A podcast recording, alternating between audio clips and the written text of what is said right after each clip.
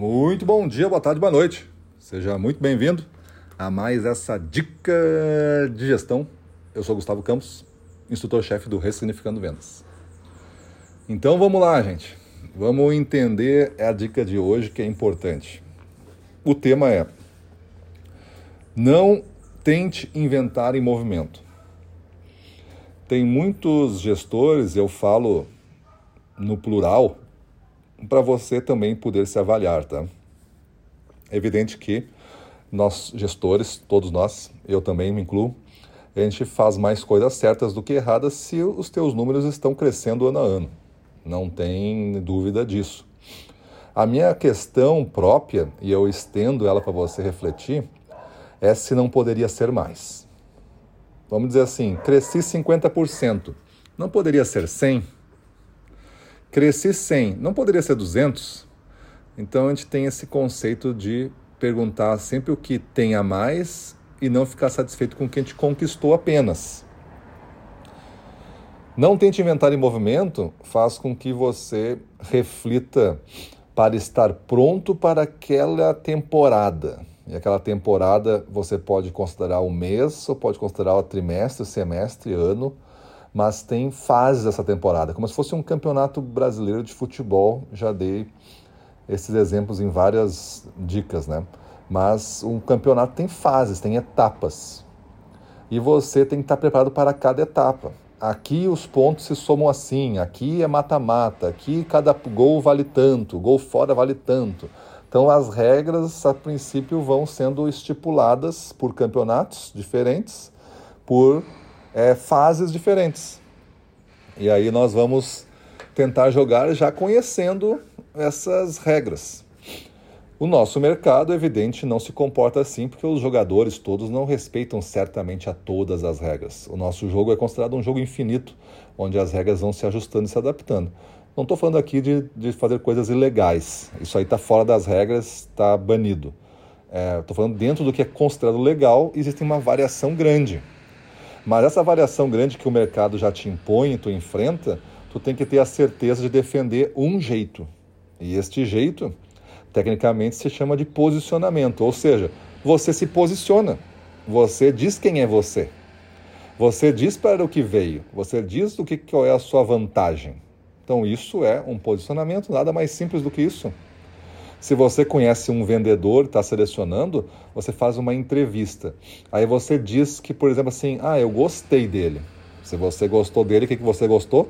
Você gostou do posicionamento dele na entrevista. Não quer dizer que ele seja um bom vendedor, mas ele se posicionou o suficiente para passar de fase. Talvez na próxima fase ele caia, mas ele passou, porque você aprovou ele.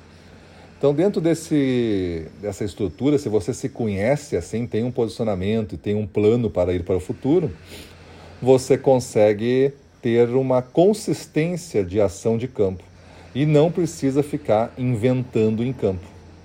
O inventar em campo é quando você não tem isso antes. Você não sabe para que o que quem é, ou seja, não sabe o que a empresa quer ser e nem o que ela quer representar e aí você não sabe para onde a gente está indo, porque não tem um planejamento consistente, e aí você fica inventando em campo.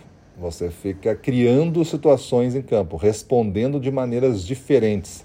E talvez esse cliente entendeu um pouquinho mais para a direita, o outro um pouquinho mais para a esquerda, o outro não entendeu, então ele vai fazer do jeito dele.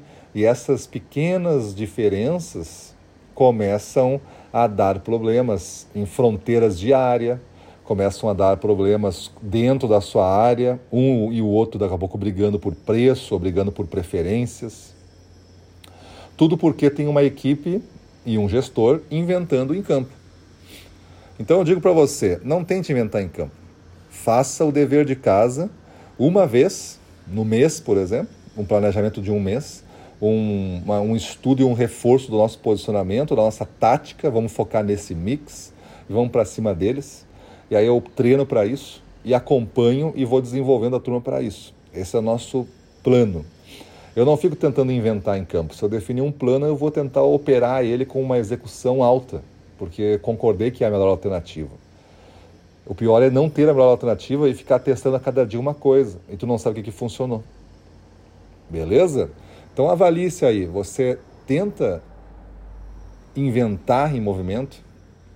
Eu não, aqui não é, aqui é diferente de ser flexível, entendeu? Porque você vai ter que ser.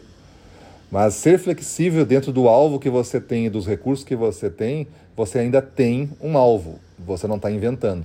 Você está sendo, você está ajustando isso para passar do obstáculo. Você não esqueceu o alvo, você não esqueceu os recursos e você está sendo flexível para passar disso.